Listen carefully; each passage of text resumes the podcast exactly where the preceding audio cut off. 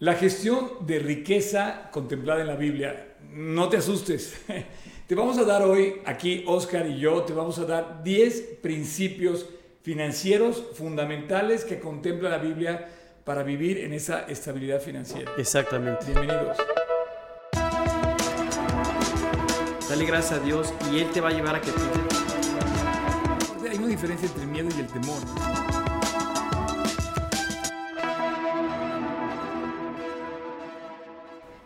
Tocayo, ¿cómo no podríamos poner a la Biblia como un ejemplo de esto? Y no quiero que ni la gente piense que estamos pidiendo dinero, no, no es por ahí.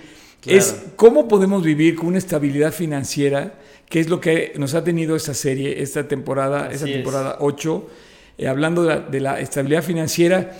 Tú puedes vivir en estabilidad financiera. Dios quiere que vivas en estabilidad financiera. Dios quiere que vivas bien. Dice que joven fui y envejecido y no he visto a ninguno que vive para Dios desamparado ni a su descendencia que mendigue pan. Exactamente. Y fíjate, ahorita comentando eso, yo eh, pensando en en las vidas de las personas de las que menciona la escritura, la vida de José, por ejemplo, él siguió un modelo, ¿no? Y este modelo que él siguió, eh, probado para la gestión de la riqueza, que es cultivar, preservar y distribuir la riqueza. Cultivar, preservar, distribuir la riqueza. Exacto, que fue lo que hizo cuando eh, Faraón le, le entrega toda la administración del gobierno y él, sabiendo que iba a venir la hambruna. Del gobierno del País número uno, sí. Exacto. Sí, exactamente. del imperio, del país número uno del mundo en ese entonces. Es correcto, ¿no? Y él, él pues fue prudente en, utilizar este modelo y se convirtió, fíjate, José se convirtió en las personas más ricas, por lo mismo, eh, pero aún a pesar de la circunstancia. A mí lo que, una de las cosas que me impresiona de José, que se, se, permite, se permea en la Biblia, es que no se levantó ninguna insurrección social por la escasez. Debido a la escasez de alimentos, ni siquiera, por la buena administración de José, ni siquiera hubo una insurrección social, sino que él empezó a distribuir, a distribuir correctamente. supo repartir la riqueza. Sí. Era un buen administrador. Entonces Dios nos invita a ser igual.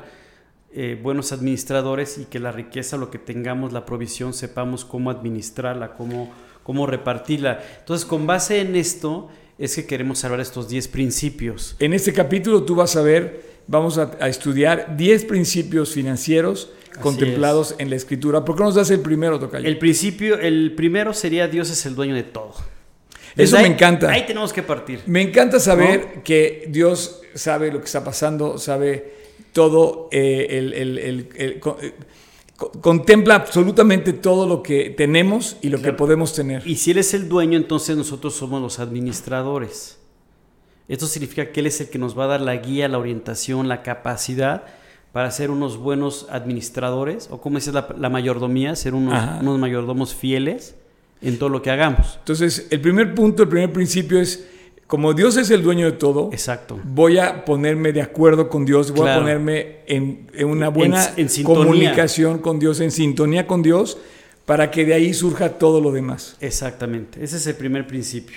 Dios es el dueño de todo, por lo tanto voy a buscar primero a Dios. Exactamente. El número dos. Correcto. El número dos es pues el conocimiento. ¿El conocimiento de qué?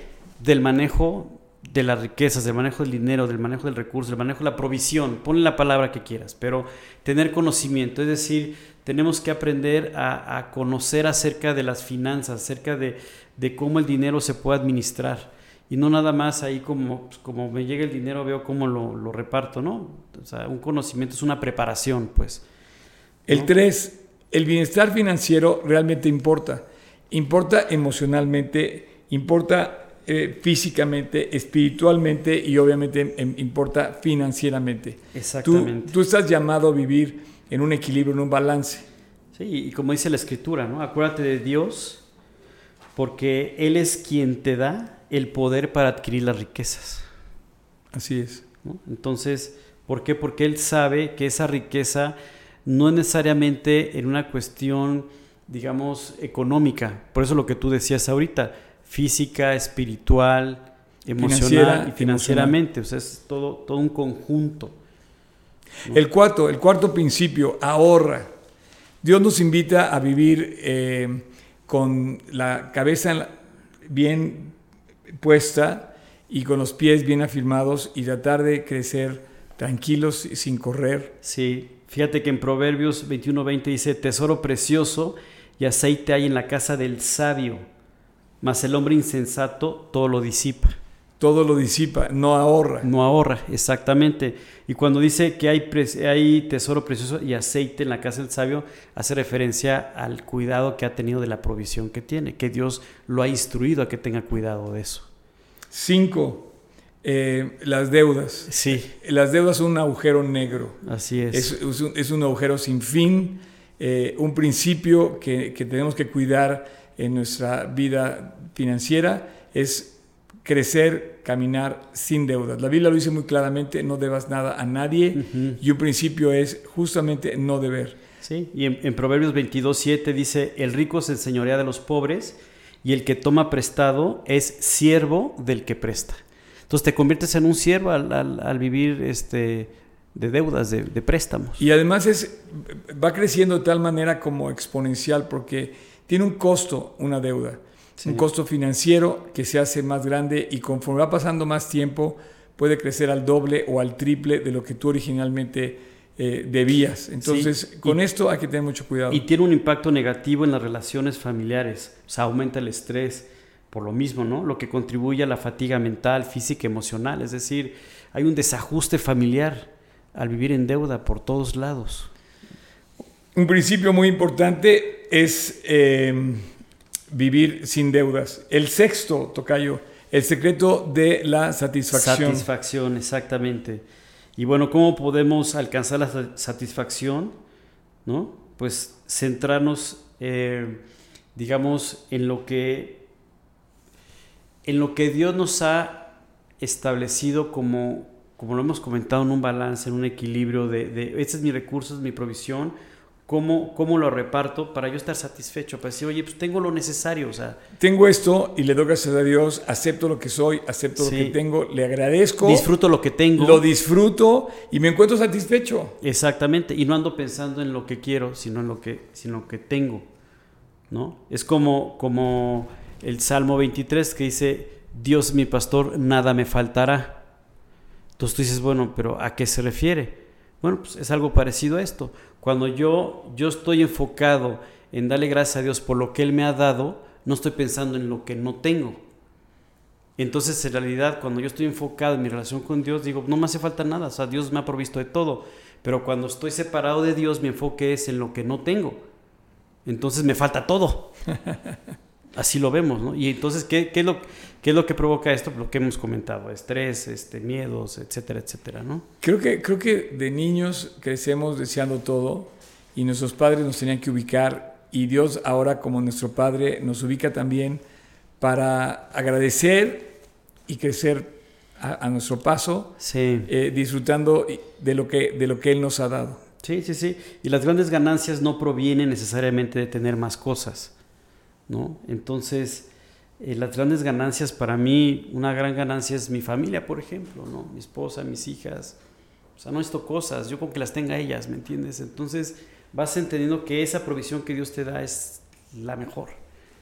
El incorruptible ornato de un espíritu afable y apacible. Exacto. Esa es otra cosa, o sea, no tenemos que gastar para vivir satisfechos. Claro.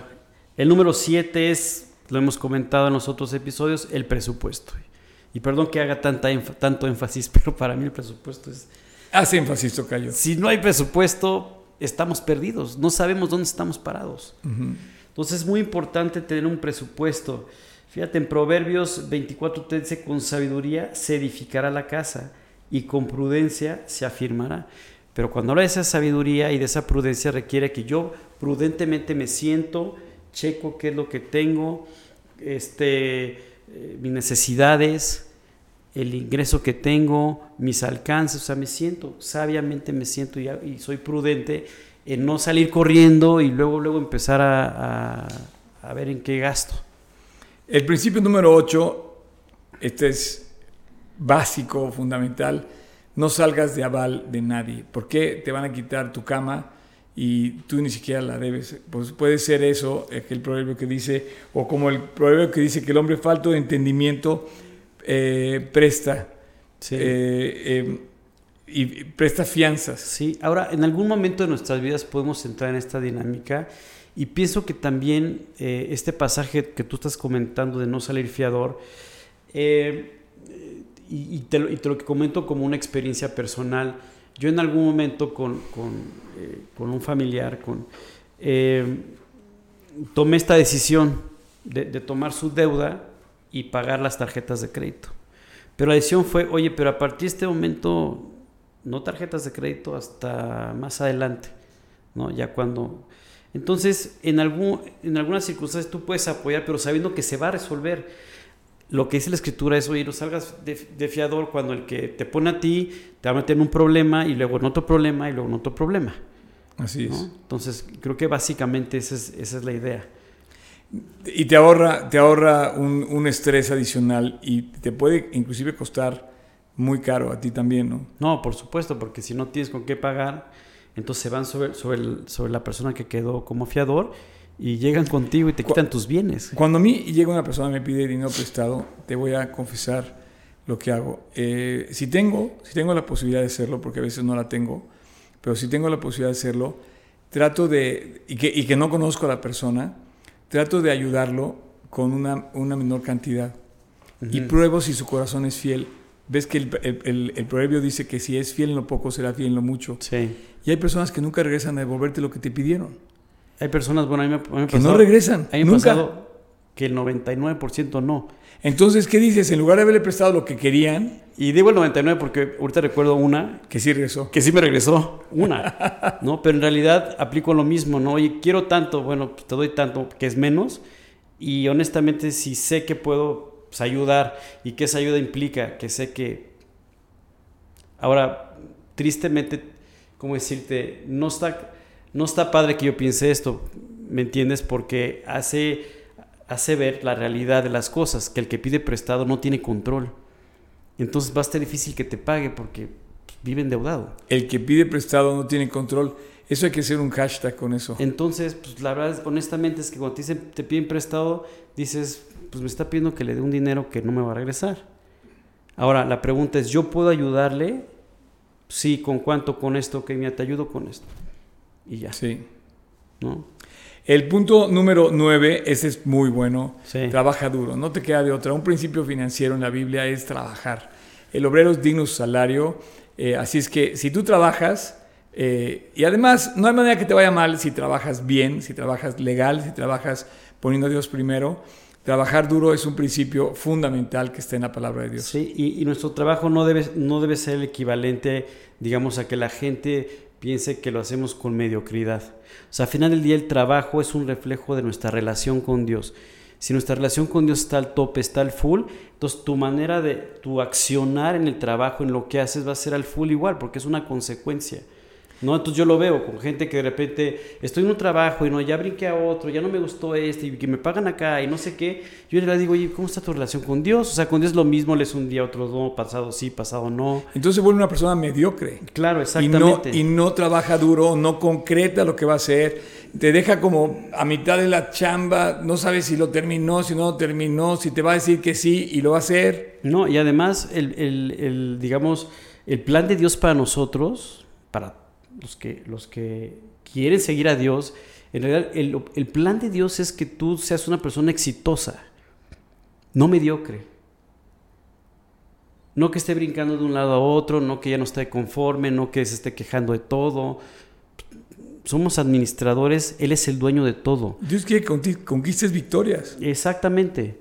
Entonces, El Eclesiastés 9:10 dice, todo lo que te viniera a la mano, hazlo según tus fuerzas. O sea, te invita a que lo hagas a tu máxima capacidad. Según tus fuerzas es que ya no puedas levantar más, pero llega a tu máxima, ¿no? Claro. Ahora fíjate, Proverbios 22, 29 dice, ¿has visto hombre solícito en su trabajo? Delante, de, los, reyes, estará, no estará delante de los de Pobre condición. baja condición.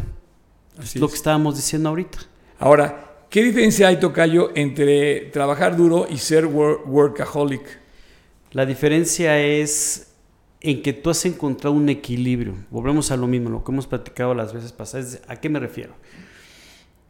A que si tú trabajas duro, pero eso implica que le dejes de dedicar tiempo a tu familia, que no le dediques tiempo a Dios, que eh, no le dediques tiempo, digamos, a, ti mismo, a lo mejor en cuidarte, lo que sea, ejercicio, lo que tú quieras, pues eso ya está fuera de lugar. Eso ya no es plan Aparte de Dios. es como ineficiente, ¿no? Ah, no, por supuesto. Pero fíjate, si estás acostumbrado, si planeas, si, si integras un plan de acción, eh, si haces un presupuesto, si estableces tus tiempos, vas a tener tiempo para todo. Y es más, vas a ubicar cosas que tienes que dejar. Cosas que en ese momento vas a decir, no puedo contar ahorita con esto. ¿Por qué? Porque tengo que invertir tiempo en esto, en, en aquello, en mi familia, en mis amigos, en la iglesia, en, en, buscar a Dios, etcétera. Entonces, el workaholic es el que se olvida de todo. Entonces, sí trabaja duro, pero organizadamente, prudentemente, sabiamente. Yo creo que de un creyente se demanda esa confianza. Que sepas que va a trabajar, que va a cumplir, que va a lograr, que va a ser responsable, ¿no? Sí, en, en, todas las áreas. Y por último, el, el punto o el principio 10 de este consejo financiero es pide consejo, busca a Dios. Em, es importante que cuando tengas una decisión financiera importante que vas a tomar, pues que, que, veas lo que la Biblia dice al respecto, que esperes, que no tomes un...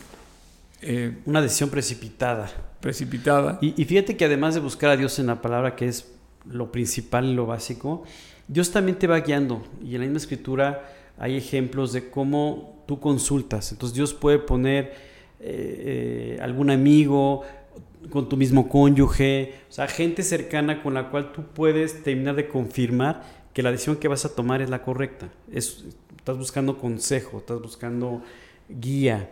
Entonces, eh, a veces tienes a tu mismo contador que te pueda dar una, una, respuesta más adecuada, tu maestro de la Biblia, tu padre, tus papás. Exacto. Eh, puedes consultarlo en familia, como decías, con tu cónyuge y obviamente pues con Dios. Y todo esto va a ir conformando la decisión que va a darte la seguridad en la toma de, decisiones que quieras, a la que quieras llegar, ¿no? Y es como lo que comentábamos hace, hace un rato, eh, que Dios es el CEO, ¿no? De nuestras vidas, de nuestros trabajos, entonces, en una situación, una decisión importante, pues tengo que llegar con, con el chief, decirle, quiero hacer esto. Y él nos va a guiar, nos va a orientar, nos va a dar la sabiduría. Es que me quiero endeudar porque hay un crédito buenísimo y el CEO te va a decir, oye, no, espera. Oye, pero ¿por qué? Pues espera, porque él ya está viendo algo que tú y yo no estamos viendo. Pues estos fueron los 10 principios financieros contemplados en la Biblia para ti, para que los puedas eh, aplicar Estamos seguros que te van a servir. Ojalá que puedas echar mano de esta información, porque sí hay respuestas y estas respuestas en todos los ámbitos de la vida están en la Biblia. Así es, pídele a Dios que te haga un buen administrador, una buena administradora de tus bienes, de los recursos que tienes, y pídele que quieres darle la vuelta a esos problemas, a esas deudas, y Dios lo va a lograr en ti. Hasta la próxima. Hasta luego.